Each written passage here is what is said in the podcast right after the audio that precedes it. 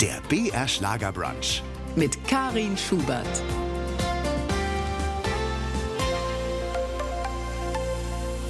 Sonntagvormittag, eine neue Ausgabe BR Schlagerbrunch wartet auf uns und da haben wir es heute mit einem Mann zu tun, den Sie bestimmt schon mal in einer Fernsehserie als Schauspieler gesehen haben, vielleicht auch als Radiomoderator oder DJ. John Jürgens ist mir aus unserem Studio in München zugeschaltet. Hallo. Einen wunderschönen äh, Sonntagmorgen wünsche ich. Ein winziges Detail habe ich noch nicht erwähnt, das aber natürlich für Ihre Lebensgeschichte auch von Bedeutung ist. Sie sind der Sohn von Udo Jürgens. Das ist ja ganz winziges Ne? Ganz Detail, winziges ganz Detail. winzig. Das bringt natürlich mit sich, auch immer wieder darauf angesprochen zu werden, auch wenn man längst natürlich eine eigene Karriere gemacht hat. Wie nervig ist das eigentlich oder gewöhnt man sich im Laufe des Lebens daran? Naja, also ähm, nochmal erstmal Hallo an alle Hörer da draußen, die sich am Sonntag die Mühe machen, hier reinzuschalten. Also willkommen in der Sendung. Es ist ein Teil meines Lebens und gar nicht so winzig. Also das ist ziemlich groß. Und mit dem Älterwerden realisiert man immer mehr, wie groß das eigentlich ist und im Grunde genommen auch, wie fantastisch das ist. Ja. Ich bin jemand, der dazu tendiert, das Glas halb voll zu sehen und nicht halb leer. Und das sind doch alles wunderbare Dinge. So einen großartigen Vater, der so einen Weg gegangen ist, so eine Karriere gemacht hat. Da steckt viel Arbeit drin und viel Leidenschaft und davor habe ich den allerhöchsten Respekt. Wir alle, die wir im Showbusiness unterwegs sind, wissen, wie schwer das ist. Und wenn heute einem Komponisten gesagt wird, du landest einen Top also einen Number One Hit worldwide, ja, einen, dann würde der das wahrscheinlich sofort unterschreiben. Ja, also das ist so, das überhaupt zu schaffen, einen Hit zu schreiben, der zum Beispiel nur in Deutschland, aber vielleicht sogar weltweit irgendwie Relevanz hat. Mein Papa hat, wenn nicht Dutzende geschrieben, ja, über Jahrzehnte. Das ist so ein Geschenk, diese Gabe in die Wiege gelegt bekommen zu haben. Und ich bin ein Teil dieser Familie und ja, das ist fantastisch. Immerhin haben Sie ja, wie Ihre Schwester Jenny auch, den Namen Jürgens angenommen. Hat der große Namen denn auch geholfen, so beispielsweise Jobs auch als Schauspieler zu bekommen? Wahrscheinlich schon. Also es ist natürlich schon so, dass der Name Begehrlichkeiten weckt und eine Produktion ganz genau weiß, mit einem Namen Jürgens kann man anders in der Public Relation, in der Werbung, in den Gesprächen umgehen wie ein nicht so bekannter Name, ist doch ganz klar. Zusammen mit ihrer Frau und ihrer Schwester Jenny haben sie ja nach seinem Tod sogar weitere Songs von Udo Jürgens veröffentlicht. Im vergangenen Jahr das Album Da Capo Udo Jürgens. Eine Zeitreise durch alle Epochen und Gefühle. Nach welchen Kriterien haben Sie denn die Songs auf dem Album rausgesucht? Da gibt's ja mehr als tausend Lieder, die Udo hinterlassen hat. Naja, auf Da Capo war es uns ganz wichtig, einerseits natürlich große Hits zu bringen, aber nicht nur, weil die x-te Best-of-CD-Album, Zusammenstellung, die braucht man echt nicht machen. Und deswegen haben wir in enger Zusammenarbeit mit Spezialisten bei Catalog Sony Music gesucht und uns in die Kisten vergraben und reingeschaut und ganz tief reingeschaut und unglaubliche Sachen gefunden. Ja, zum Beispiel ich wünschte Liebe ohne Leiden war so noch nicht veröffentlicht von Jenny und Papa, nämlich aus einer Fernsehsendung in Hannover. Das gab's nicht auf CD oder auf Spotify oder irgendwo. Und das haben wir damit draufgenommen. Klar, es gibt die Studioversion, hm, hm, hm, aber da ist noch mal eine andere Stimmung. Noch wir haben einfach nach Liedern und Möglichkeiten gesucht, Sachen zu finden, die die Leute so noch nicht gehört haben. Und das so reinzumischen. Und neben den ganz großen Hits war uns einfach auch wichtig, so persönliche, ganz große Nummern damit reinzunehmen. Damals wollte ich erwachsen sein zum Beispiel oder so. Eine Nummer, die ich, boah, die einfach Gänsehaut ist und ja, ganz, ganz fantastische Nummern. Wie ist das bei den Leuten angekommen? Was haben Sie da für Reaktionen bekommen? Wir sind in der ersten Woche auf Platz eins gegangen. Das sagt alles, oder? Also, ich meine jetzt bezüglich auch auf die Musik. Vielleicht gibt es ja auch Zuschriften, sagen, Mensch, mir hat dieser Titel besonders gefallen und oder der. Also was den Leuten ganz besonders gut gefallen hat, ist die Zusammenstellung. Diese Mischung auch. Und eben nicht zu sagen, wir machen es jetzt ganz auf intellektuell und lassen griechischer Wein und das alles komplett weg. Ja, wir haben ein paar Sachen da schon drin gehabt, ganz große Nummern. Oder eben eine Live-Version davon. In der Zusammenstellung, so wie sie da daherkam, die Da Capo CD, eine Dreierbox, schon sehr speziell, muss ich sagen, aber mit einem sehr guten Hörfluss, sehr abwechslungsreich und spannend auch, Dinge da zu entdecken oder eben wiederzuhören. Wir brunchen wieder auf BR Schlager am Sonntagvormittag. Heute mit dem berühmten Sohn des berühmten Udo Jürgens, John Jürgens. Ja, ursprünglich ja mal Bockelmann, wie der Vater auch, aber mhm. noch lieber ist Ihnen ja Ihr Künstlername John Munich, oder? Verbirgt sich dahinter so der wahre John? Dahinter verbirgt sich ganz stark der wahre John. Den Namen habe ich in New York bekommen in meiner Zeit zwischen 1988 und 91. Habe ich drei Jahre in New York gelebt und in den ersten Monaten schon hatte ich dort Kontakt zu den wildesten, coolsten Leuten überhaupt. Einer davon war Dave Barnett, der lebt heute in Norwegen, ist dort verheiratet, hat große Kinder, so wie ich, war damals Schaufensterdekorateur bei Barneys an der 34. Straße irgendwas, keine Ahnung. Ganz cooler, stylischer Typ aus Jamaika so ein groß gewachsener mit Dreadlocks und also wie man sie sich vorstellt, die Jungs, ja, die Rastafari. und der hat mich, wenn er mich gesehen hat, immer Munich gerufen, mhm. weil er sich gemerkt hat, der Junge ist aus München. Ja, das, das, kennt jeder, ne? Oktoberfest und München. Ja, mehr, es war mehr, weil John kennt jeder. Und John gibt's wie Sand am Meer, nur Munich. Und dann war das so, ey, Munich, John Munich. Und dann war der Spitzname geboren.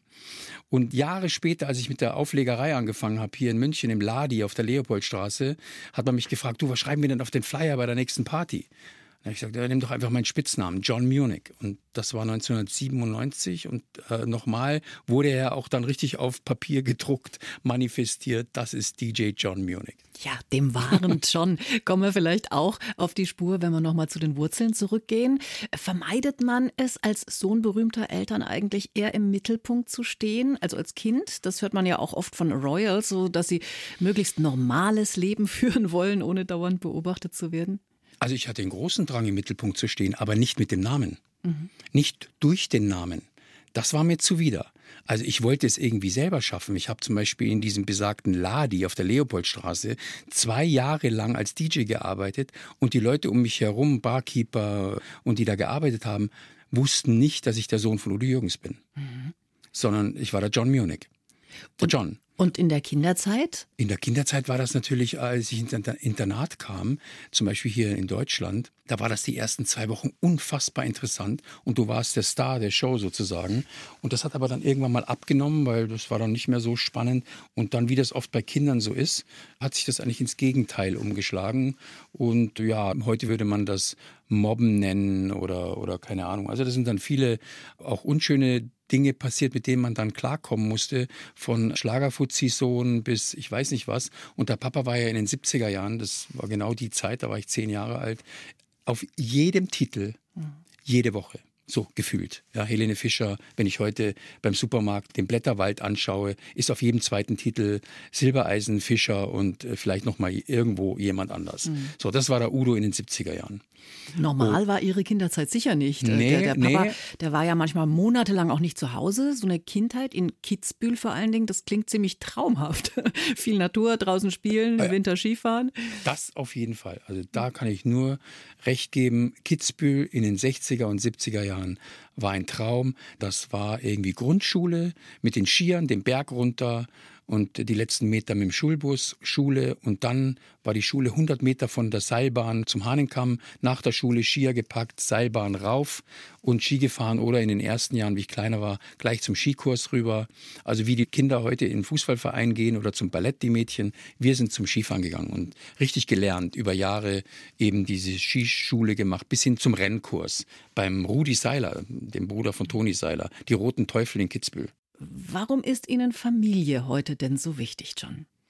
Ja, Familie ist äh, das Fundament und die Kraft und die Stärke, aus der du schöpfst. Also wenn ich mir vorstelle, das nicht zu haben, das wäre wow. Also da wäre ich ähm, ziemlich verloren.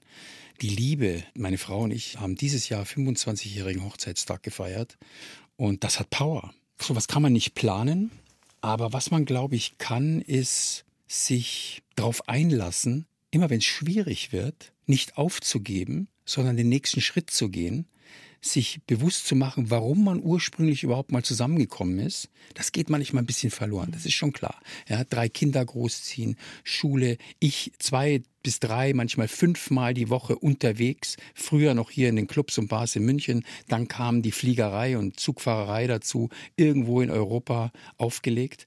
Da ist das Fundament der Familie einfach das Stärkste, was du haben kannst. Und die Familie, die Stärke, die Kraft, die man daraus sich holt, um seine Arbeit zu machen. Da steht Familie immer Nummer eins. Haben Sie da auch aus dem Verhalten Ihres Vaters sozusagen gelernt oder gesagt, ich will es mal anders machen? Ja, man hat natürlich schon gelernt. Also so wollte ich es nicht machen. Nicht das alles schlechter, was er gemacht hat, aber er war auch auf seine Art ein Familienmensch. Die Liebe war da, alles war da. Er war viel nicht da. Wir hatten großes Verständnis dafür, weil wir irgendwann mal verstanden haben, dass ein Typ, dass so ein Typ, der das macht, was der macht und das kann, was er kann. Und wir haben ja seine Konzerte schon als Kinder gesehen und später. Der kann kein normales Familienleben in Anführungsstrichen zu Hause führen. Allein die 70er-Tournee war er elf Monate unterwegs. Mhm. Ja, und dann die späteren Tourneen ja auch. Das waren ja Mammut-Tourneen. Er war ja unterwegs, das kann man sich nicht vorstellen. Dazwischen Galas, Fernsehshows. Mhm. Quasi immer weg. Dann Studio, Aufnahmen, ja, also. Sie haben mal in einem Interview, glaube ich, schon öfter gesagt, dass Ihre Mutter schon natürlich unter den Eskapaden des Vaters gelitten hat. Letztendlich ist die Ehe dann ja auch auseinandergegangen. Haben Sie denn als Kinder davon überhaupt was mitbekommen? Die haben es eigentlich ganz cool gehandelt damals. Ich meine, es war eine verrückte Zeit, 70er Jahre. Da hat man auch irgendwann mal ein Agreement gehabt. Klar, unter den Eskapaden gelitten, aber irgendwann mal war das dann so, meine Mutter hatte auch Freunde. Ja. Mhm. Und das wurde dann auch offen gelebt.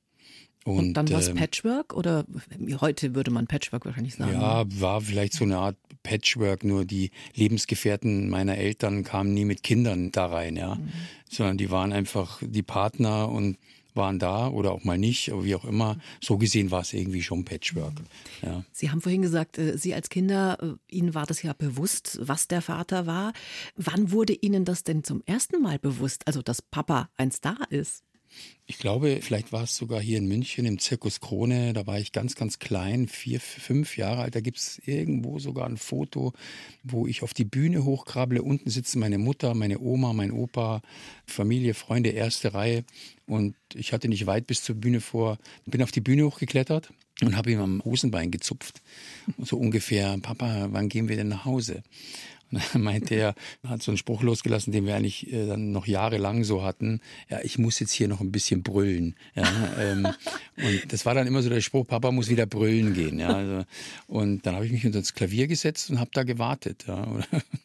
Sehr schön. Da realisierst du natürlich schon. Und wenn Leute am Parkplatz, wenn du irgendwo äh, hinfährst und du machst an der Raststation, an der Autobahn und Menschen kommen auf dich zu und schon wieder mal zum Papa natürlich ein Autogramm und dich auch nach Autogrammen fragen. Als Kind? Ja, ja, was er dann unterbunden hat, weil er mhm. wollte nicht, dass wir da auf so einen Trip kommen. Jetzt glauben wir, man hätte irgendwas im Leben geschafft oder man ist irgendjemand, ohne was geleistet zu haben. Das fand er also nicht so cool, Kinder jetzt die Autogramme geben. Das hat er dann sofort unterbunden mhm. und dann haben wir uns da relativ schnell wieder vom Acker gemacht. Ja, ich glaube, er hat schon darauf geachtet, auch, dass ja. er nicht als der Goldesel dasteht. Ja, der Goldesel auch nicht, dann später das auch nicht. Aber ihm war wichtig, dass man irgendwie seinen Weg selber geht und auch erfährt, wie es ist, ein Stück weit dahin zu kommen und nicht immer alles sofort haben kann. Ja, erstmal sind John und Jenny ja nach München gezogen. Äh, war das so ein bisschen Flucht vielleicht in die Anonymität der Großstadt? Ah ja, ich würde es jetzt keine Flucht nennen, sondern den normalen äh, Reflex, den du in dem Alter hast, zu Hause raus auf Abenteuer und irgendwie schauen, was man selber erreichen kann. Ich hatte ja nichts, vor dem ich flüchten musste. Ja. Mhm. Also wir haben ja, erstmal natürlich eine Runde einfach nur gelebt und Spaß gehabt, aber nebenbei haben sich Filmproduktionen und so aufgetan, wo man auf Castings gegangen ist, Produktionen, wo man den einen oder anderen schon im Laufe des Lebens kennengelernt hat, weil der Papa als junger Mann mit denen auch schon gedreht hat und dann gab es mal hier eine Rolle und mal da eine kleine Rolle. Ich war im Key Royal zum Beispiel als Statist. Immerhin hatten Sie ja in den 90er Jahren auch eine durchgehende Hauptrolle in der ARD-Serie Marienhof. Mhm. Wie kam eigentlich die Idee, Schauspieler zu werden? War das schon ein Kindheitstraum? Es ging ja doch immer viel um Musik. Ja, es ging viel um Musik, aber genau da sah ich mein Talent nicht so, zumindest nicht im Bereich Singen oder vielleicht war das auch im Hinterkopf der Papa eine Nummer zu groß, das hat man schon realisiert gehabt. Vielleicht war auch die Leidenschaft dafür dann doch nicht, um es selber als Komponist oder Musiker oder sowas zu machen. Es war irgendwie so diese Lust, in Rollen zu schlüpfen und Figuren darzustellen. Mhm. Diese Vorstellung hat mich fasziniert. Sie haben ja dann auch eine Ausbildung gemacht an privaten Schauspielschulen, sogar in New York. Hat Ihnen das geholfen, dann auch wirklich so erste Rollen zu bekommen? Also ich hatte ein bisschen schon vorher gearbeitet, vor allem im Theater lustigerweise, mhm. Boulevardtheater. Ich war mhm. damals mit Leuten wie Willi Milovic Theater in Köln, war ich mit Georg Tomalla auf der Bühne zum Beispiel und Friedrich Schönfelder. Der ein oder andere vielleicht äh, kennt diese Schauspieler noch, mhm. vor allem Georg Tomalla. Friedrich Schönfelder war auch ein ganz toller Synchronsprecher. Tomalla ja auch. Danny Kay, wie sie alle hießen, hat er ja gesprochen. Das war aber dann schon, weil man den Papa kannte, oder? Zunächst mal. Wie kam das zustande? Ja, es war natürlich auch da genau der Punkt, dass es natürlich interessant ist, den Filius oder jemanden aus der Familie Jürgens am Start zu haben. Ja, das ist äh, in kleineren Rollen. Das konnte man dann erzählen, das konnte man in die äh, PR einbauen. Beweisen musstest du das aber dann selber in Casting erstmal und natürlich dann auch im Spiel letztendlich vor dem Publikum auf Tournee. Man wurde ja dann eingeladen, wiederzukommen. Ja, Komödie ist ja nicht unbedingt leicht zu spielen. Ne? Das ist schon nee. eine eigene Kunst, die Menschen auch äh, zu unterhalten. Absolut eigene Kunst. Und Georg Tomalla war ja ein Tier. Der war ja der war unglaublich. Und ich habe ihm ja zugespielt. Ich habe immer diese Rollen gespielt, die ihm quasi die Pointenvorleger. Ich war so der, der junge Kerl, der seiner Tochter die Hand angehalten hat. So, kurz gezählt. Ja. Kurt Flato, wie hieß das Stück, fällt mir schon wieder ein. Und habe dadurch natürlich in der Rolle ihm immer in den Sätzen und im Spiel so die Vorlagen gegeben für Pointen. Manchmal Manchmal habe ich auch eine abbekommen, ja, das war schon im Buch so drin. Aber er hat natürlich abgesahnt, ständig, ja, Comedian. Das ist ein ganz eigenes Fach und nichts, was man wirklich gut machen will, ist leicht. Nur weil es leicht daherkommt. Comedy nicht, wie Drama nicht und gar nichts. Leicht ist mal gar nichts. Wie ist das bei den Erotik- und Sexfilmchen, in denen Sie auch ab und zu mal zu sehen waren? Ja, das war natürlich eine spannende Zeit, muss ich ganz ehrlich sagen. Ja, also Erotik, Sex, also viel gab's da nicht. Früher war das alles ein bisschen freizügiger. Da ist halt mal eine Beate Fiedler oben ohne durchs Bild gelaufen. Das waren natürlich so ein bisschen die Schmanfilme aus den 80er Jahren, die man auch so ein Stück weit verdrängt hat. War eine irre lustige Zeit. Der erste war ja gar nicht mal so. Jetzt äh, ein dicker Hund, damals mit Tommy Orner, Gunther Philipp, mhm. Äh, Willi Milovic, äh, wer da alles mitgemacht hat. Das denkt man gar nicht, ne? dass die großen Schauspieler da mal so angefangen haben. Ja, die haben ja jahrelang diese Klamauk-Filme gemacht. Ja, nein, viele. Also wenn man da mal in der Biografie von Sylvester Stallone stöbert, was der als junger Kerl alles so gemacht hat, da reicht Sex und Erotik nicht. Der hat da noch ein bisschen mehr gemacht. Nein, gemacht haben wir da gar nichts. Da ist mal eine Dame oben ohne durchs Bild gelaufen. Viel mehr ist da nicht gelaufen. Die Hosen habe ich nie runtergelassen. Ja, John, sich als Schauspieler über Wasser zu halten, ist ja nicht immer leicht. Das hören wir von vielen, auch namhaften Künstlern. Die Anfänge sind schon gar nicht so leicht. Aber da gab es ja auch noch die Arbeit als DJ. John Munich legt auf. Äh, das machen Sie ja bis heute mit Leidenschaft. Mhm. Wie sind Sie denn an den ersten Job in einer Bar in München rangekommen? Ja, es war genau so. Das ist jetzt eine super Frage, weil man dürfte heute gar nicht mehr Schauspieler zu mir sagen, weil das einfach Schmarrn ist. Ich habe seit Jahren nichts mehr gedreht oder bin auf keiner Bühne gestanden. Damals, 1997, 98, 97 war das sogar, habe ich gerade die letzten Folgen von Marienhof abgedreht und es war schwer, finanziell schwer. Und womit ich mir auch immer sehr schwer getan habe, was ich gar nicht gerne oder einfach tun wollte, war den Papa anrufen. Du, äh, boah, ich bin gerade ein bisschen stier und ist gerade ein bisschen eng bei mir und so, sondern irgendwie musste ich das Ding auch selber auf die Beine wuppen, ja. Und da war ein Freund von mir, ein DJ-Kollege, heute Kollege, damals einfach ein Kumpel von mir, der DJ war, der gesagt hat, du, du hast so eine super CD-Sammlung, wir fragen mal den Bernd in dem Laden, wo ich immer auflege, Vielleicht kannst du da mal einmal die Woche, zweimal die Woche ein bisschen Mucke machen verdienst dir ein paar Mark dazu. Und da habe ich dann den Sonntag bekommen, weil am Sonntag kannst du nicht viel kaputt machen. Wenig Gäste, nichts los. Und ganz schnell, nach zwei, drei Sonntagen, hat er mich schon gefragt, du kannst du auch Mittwoch, kannst du auch Donnerstag? Und da habe ich da die Puppen fliegen lassen. John Munich steht ja für einen gewissen Sound, aber natürlich hat jedes Event andere Gäste, andere Stimmungen. Genau. Ist da nicht die eigentliche Kunst, das richtige Gespür zu haben, das was gerade aufgelegt werden muss? Genau, genau, das ist es. Ich mache mir immer Ich kaufe sogar vor jedem Gig noch mal ein paar Songs ein, weil mir das immer das Gefühl, früher im Laden gegangen, CDs gekauft. Äh, dann mache ich mir ein kleines Gerüst. Heute passiert das im Computer. Ich lege einen Ordner an. Gig so und so, Hochzeit, Herr so und so, Geburtstag und lege da eine Latte Lieder ein, wo ich das Gefühl habe, die geben mir auch manchmal Vorgaben. Ich frage jeden Kunden, gerade im privaten Bereich, was sind eure Vorlieben? Was sind eure Lieblingsbands? Hochzeiten, so wichtig. Es gibt nur diesen einen Schuss, den ich da habe. Ich kann nicht wie im Club nächsten Freitag wiederkommen und sagen, oh, dann machen wir es halt besser. Diese Hochzeit findet nur an diesem Tag statt. Und diese Party findet nur zwischen zehn, halb elf, da geht's los mit dem Dessert und dann groovt man langsam ins Dessert rein, nenne ich das immer. Und man sieht schon die ersten Füße wippen und dann kommt der Walzer und dann geht's los. Und dann, wenn es gut läuft, zwei, drei Uhr. Ja, Sie haben ja auch ein paar eigene Songs rausgebracht. Mhm. Ne? Was unterscheidet denn Ihre Musik von der jetzt äh, der Vater Udo Jürgens ein Leben lang gemacht hat? Ja, das ist natürlich, äh, ich mache das ja nicht alleine. Ich arbeite hier in München mit einem Produzenten- und Composer-Team zusammen. Oliver Ringleb ist ein hochtalentierter Pianist, der hier in München die Soul Kitchen Band, eine Coverband, vor vielen Jahren gegründet hat, mit Kollegen zusammen.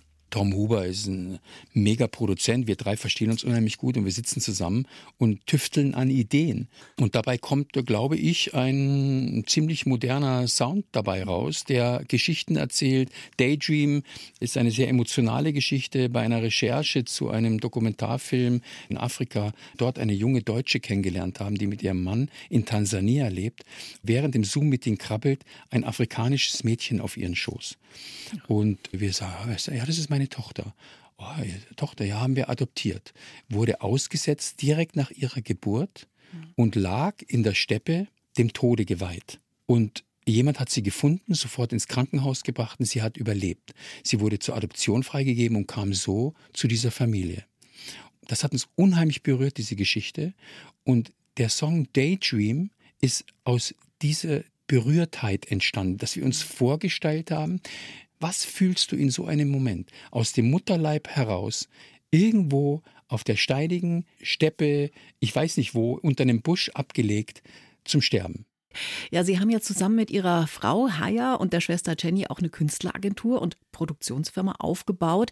Was und wen vermitteln Sie denn da genau? Die Agentur ist mit meiner Frau schon viele, viele Jahre. Das hat sich daraus ergeben, dass ich das früher alles selber gemacht habe. Und das ging irgendwann mal nicht mehr, weil mich Leute angesprochen haben, du John und ja, können wir nicht und mit der Gage und so. Ich wollte irgendwann mal nicht mehr über Geld reden. Dann hat meine Frau gesagt, das mache jetzt ich. Mhm. Und wenn irgendjemand dich ansprechen, dich buchen will für den Sohn zu vielten da und da, dann ist es wunderbar. Aber das Administrative und das Finanzielle bitte muss er mit mir klären. Und seitdem laufen diese ganzen Sachen über sie. Und das hat irgendwann mal dazu geführt, dass der John da und da nicht konnte, weil er schon gebucht war wir den Kunden aber nicht verlieren wollten. Und deswegen hat sie zu dem gesagt, ja, da habe ich aber noch einen Kollegen, der macht es auch super. Und der arbeitet genau nach Johns Philosophie, dem Kunden das zu geben, was er sich wünscht. Nicht, ich gehe hin und ich zeige euch jetzt mal, was coole Mucke ist. Ja? Also Weil, hauptsächlich DJs dann, die sie vermitteln. Natürlich, mhm. hauptsächlich DJs, ja, ja, ja. Also meine Schwester hat damit eigentlich nichts zu tun. Was wir heute gemeinsam mit der Jenny machen, ist die Veröffentlichung Musik vom ja. Papa. Über 50 Millionen Euro soll ja Udo Jürgens seiner Familie hinterlassen haben. Da hat einer offenbar auch gut gewirtschaftet. Ne? Ja, natürlich. Vor allem hat er sehr viele Lieder geschrieben ja. und äh, unfassbar viele Tonträger in seinem Leben verkaufen können und unglaublich erfolgreich mhm. gewesen, ja. Es wurde ja in der Boulevardpresse auch viel über Erbstreitereien geschrieben. Ja, beim Geld hört die Freundschaft dann ja bekanntlich auf. Haben Sie denn eine Erklärung, warum man sich auch bei großen Vermögen nicht immer friedlich einigen kann? Ja, vielleicht ist es in dem Moment, wo das, wo das Geld ins Spiel kommt, die Emotionen, gerade wenn uneheliche Kinder auch im Spiel sind, äh, zum Beispiel jetzt, wird schwierig. Oh, ist ein ganz komplexes Thema. Bei uns ist es einfach unheimlich wichtig, dass wir das beigelegt haben und friedlich beigelegt haben und äh, alles arrangieren konnten, dass am Ende des Tages alle glücklich sind und was wir heute nicht machen, ist jetzt eben da so sehr zurückzublicken und das auseinanderzunehmen und genau beim Namen zu nennen und was war da genau ein Ding. Mhm. Weil das wühlt einfach nur Sachen auf. Wenn, wenn man irgendwo einen Deckel drauf gemacht hat, dann ist auch gut. Und wichtig für uns ist immer, dass wir das im Sinne von Papa getan haben und dass er damit okay ist. Dass mhm. irgendwo mal in, in so einer Erbgeschichte jemand die Hand hebt, ist sein Recht. Ja, das darf man und dann weiß man aber auch, da wird dann erstmal alles eingefroren, bis es geklärt ist. Und das haben wir dann geklärt und das aus der Welt geschafft und haben einen guten Weg gefunden. Und man hört ja auch heute und sieht nichts mehr von der ganzen Geschichte. Ja, miteinander und reden ist eigentlich immer eine gute Lösung für vieles. Welche Bedeutung hat denn Geld heute für Sie? Also meine Frau sagt auch immer, man kann immer nur von einem Teller essen. Ja? Und es ist natürlich schon so, dass Geld ein gewisses Gefühl von Sicherheit geben kann. Ja, aber das größte Gefühl von Sicherheit ist für mich die Familie und der Zusammenhalt innerhalb der Familie. Und ich habe immer schon auch vor dem Ableben meines Vaters gesagt, wenn das mit dem DJing oder irgendwas nicht so funktioniert, ich nehme sofort, so wie ich es früher auch gemacht habe, jeden Job an, ganz normal und mache was immer nötig ist, um die Familie weiter zu ernähren und zu machen. Es muss nicht das Showbusiness sein und es muss schon gar nicht auch so Trash-TV oder irgendwas sein, nur um, um Geld zu finden. Ich hatte schon Anfang der 2000er Anfragen für Dschungelcamp und so, habe ich direkt ohne mit der Wimper zu zucken abgelehnt. Das höchste der Gefühle war 2008 äh, Promi-Dinner das fand ich irgendwie ganz witzig und habe mir das ein paar Mal angeschaut. Da wird niemand in die Tonne getreten, da wird niemand äh, beleidigt oder irgendwas mhm. komisch oder so. Da war ich in einer lustigen Runde mit drei anderen Mitstreitern. Beim Promi-Dinner fand ich witzig, aber Big Brother, Dschungelding und Paradies im Irgendwo und was weiß ich, würde ich nie machen, weil ich auch eine gewisse Verantwortung dem Namen Jürgens gegenüber mhm. äh, empfinde. Und ich finde auch diesen Drang nach äh, berühmt werden, den habe ich nicht. Also wir haben das in der Familie nicht so. Ich, äh, vielleicht liegt es auch daran, dass ich in sowas hineingeboren wurde und im Grunde das schon so ein bisschen hatte seit der Geburt und eher immer davon zurückgegangen bin, weil ich sehr früh erfahren habe, was das wahre Leben ist. In Kitzbühel aufwachsen, wie Sie vorhin gesagt haben, in der Natur, in den Bergen, in den Wäldern, der Natur nahe zu sein, den Menschen nahe zu sein, das Normale. Ich konnte Gott sei Dank eine normale Kindheit führen, nicht ständig mit Bodyguard. Ich habe es ziemlich normal empfunden und ich glaube, ich bin auch ziemlich normal rausgekommen am Ende. Und wenn da mal was ein bisschen schief läuft, dann rückt mich meine Frau schon wieder gerade.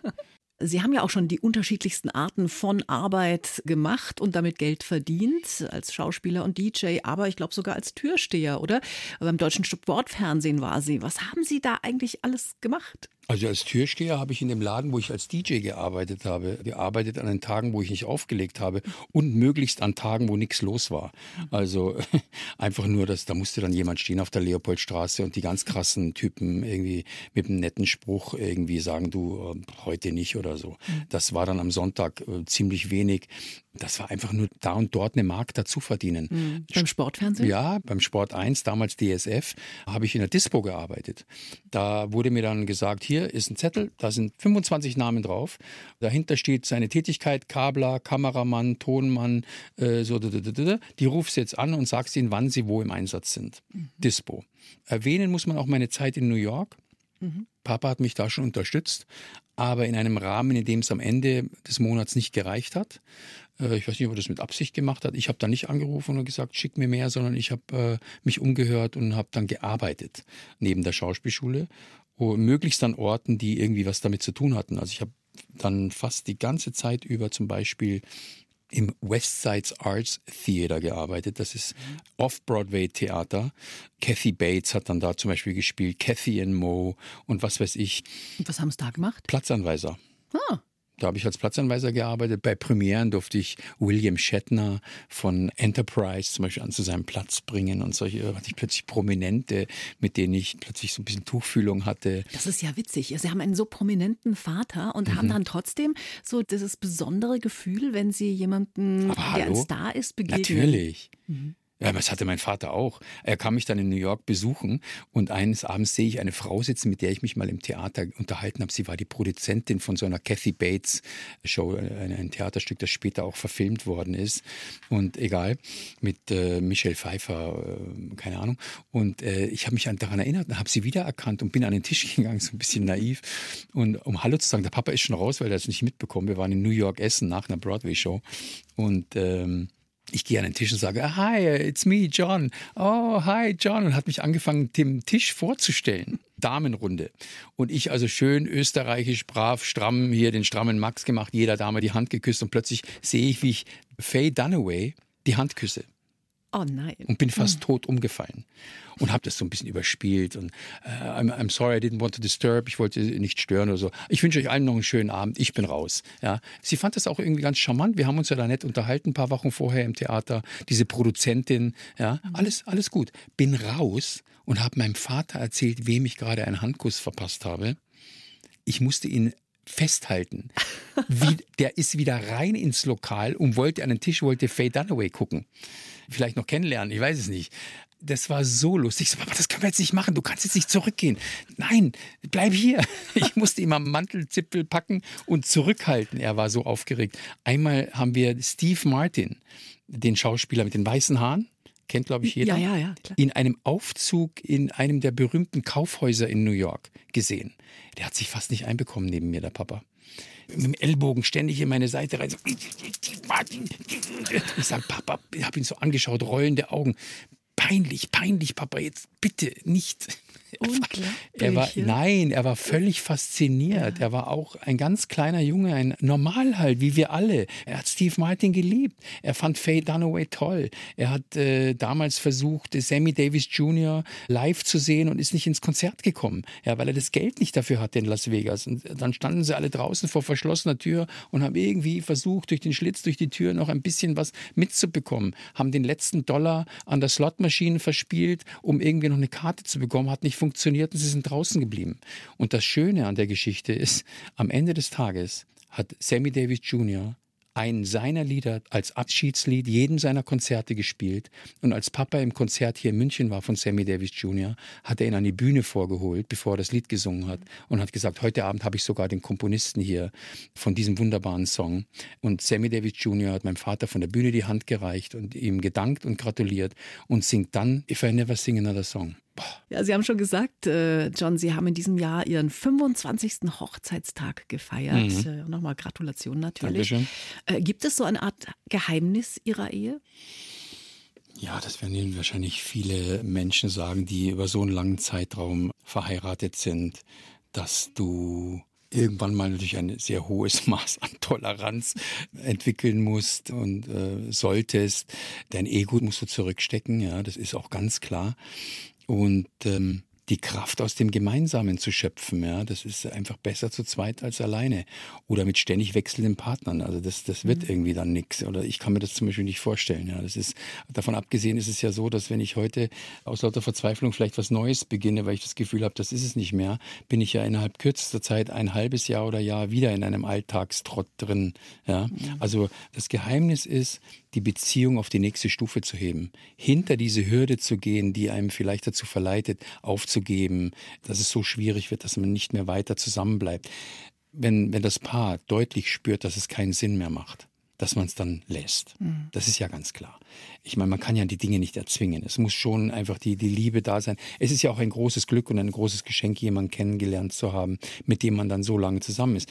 Wissen konnten wir das auch nicht vorher. Aber wir haben auch an vielen Stellen darum gekämpft und haben eben nicht aufgegeben. Und das ist eben, glaube ich, ganz wichtig und das Geheimnis, dass man im richtigen Moment dafür kämpft, auch zusammen zu bleiben. Ja, die Erfahrungen, die man als Kind und Jugendlicher in der Familie macht, prägen einen natürlich auch immer. Sie wussten ja schon früh, dass Sie ein anderes Leben führen wollen als Udo, der Vater, der es hat, naja, ich sag mal, krachen lassen.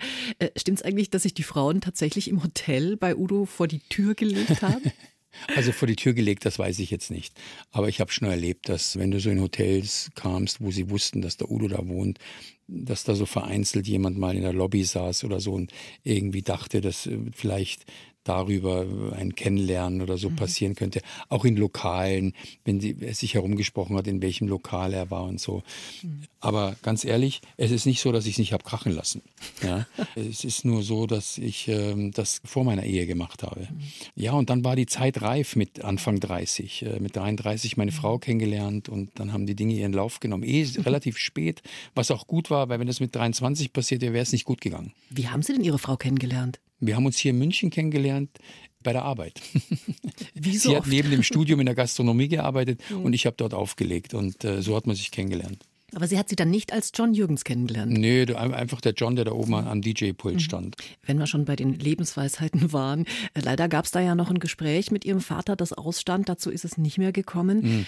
Mhm. Nichts auf morgen verschieben. Ist das auch so eine Lebensweisheit, die Sie aus dieser Situation mitgenommen haben? Ja, unbedingt. Also es wurde viel aufgeschoben. Auch so, dass man noch so ein paar Fragen hatte oder persönlicher Natur äh, sich nochmal austauschen wollte. Und dann war es am Schluss auch so mit Tourneen und Terminen und Fernsehen und Ding, dass es fast schwer war, einen Termin mit ihm zu bekommen. Mhm. Und er dazu geneigt hat, ja, reden wir dann nach der Tournee drüber. Mhm. Nach der Tournee sind fünf Monaten. Also das ist eine lange Zeit. Mhm. Und dann prompt ist es so gekommen, ja, und er ist gestorben. Mhm. Und dann hast du dieses Gespräch nicht gehabt und dieses Gefühl, das ein oder andere nochmal vielleicht zu hinterfragen oder ja, das eine oder andere zu besprechen oder zu sagen, ich kann nur jemands Herz legen, nichts aufzuschieben und über die Dinge im Jetzt und im Hier heute zu sprechen, wenn es irgendwie geht. Natürlich müssen wir auch noch über das neue Udo Jürgens Album sprechen. Mhm. Äh, die Blumen blühen überall gleich, eine Sammlung der schönsten Kinderlieder von Udo Jürgens mhm. mit Texten von James Krüss. Mhm. Die Songs wurden ja geschrieben, als Sie selbst noch Kind waren, oder? Ja, in den 70er Jahren. Da war ich definitiv selber noch Kind und habe auch in der ein oder anderen kleinen Fernsehproduktion, so als Statist bin ich mitgelaufen. Da gab es dann so kleine Filmchen, die wurden in Kärnten gedreht, wo er mit den ganzen Kindern um sich herum und ich war mittendrin in diesem, ich war genau in dem Alter von diesen Kindern, die auch in diesen Filmen drin waren. Die Blumen blühen überall gleich. Man sieht uns über Felder laufen und äh, im Kreis sitzen und miteinander singen. Und ich war da immer irgendwo mit der Jenny irgendwo mittendrin. Und äh, das war eine schöne Zeit. Und wir haben uns daran erinnert. Und dann haben wir festgestellt, dass 13 dieser Lieder noch gar nicht digital verfügbar sind. Also auf CD nicht, aber auch nicht im Spotify und iTunes, wo man eben Musik hört. Nur auf Vinyl. Und wir haben damals die besten dieser Veröffentlichungen genommen und veröffentlicht. Also jetzt, mhm. genau, die Blumen blühen überall gleich. Ja, aber schauen wir noch kurz in die Zukunft. Es ist ja schon das nächste Udo Jürgens Album geplant mit den mhm. schönsten Liedern zur Weihnachtszeit. Hat Udo auch Weihnachtslieder geschrieben? War mir gar nicht so bewusst. Er hat sehr viele Weihnachtslieder geschrieben oder eben, wie man so sagt, gecovert. Aber er hat auch welche geschrieben und äh, er hat vor allem auch Weihnachtslieder in anderen Sprachen gesungen. Und äh, wir haben jetzt hier eine Weihnachts-CD gemacht, die genau das beinhaltet. Auch eine Dreierbox. Auf der ersten sind einfach so die klassischen Weihnachtslieder drauf, die man so kennt. Auf der zweiten CD sind wunderschöne internationale Weihnachtslieder vom Papa auf Italienisch und Spanisch gesungen. Und auf der dritten sind, würde ich mal so sagen, nachdenkliche Lieder die man auch im Sommer hören kann, aber die gut in die Weihnachtszeit passen, weil sie von Liebe und Frieden und Zusammensein und wie kann ich aus dieser Welt eine bessere machen, vielleicht darüber sprechen. Dann sage ich danke, danke, danke für die vielen Einblicke in ein Leben mit und für die Musik. John Jürgens. Vielen, vielen Dank, dass ich da sein durfte. Ganz, ganz liebe Grüße und einen wunderschönen Sonntag noch. BR Schlager. Der BR Schlager Brunch. Jeden Sonntag von 10 bis 12 Uhr auf BR Schlager.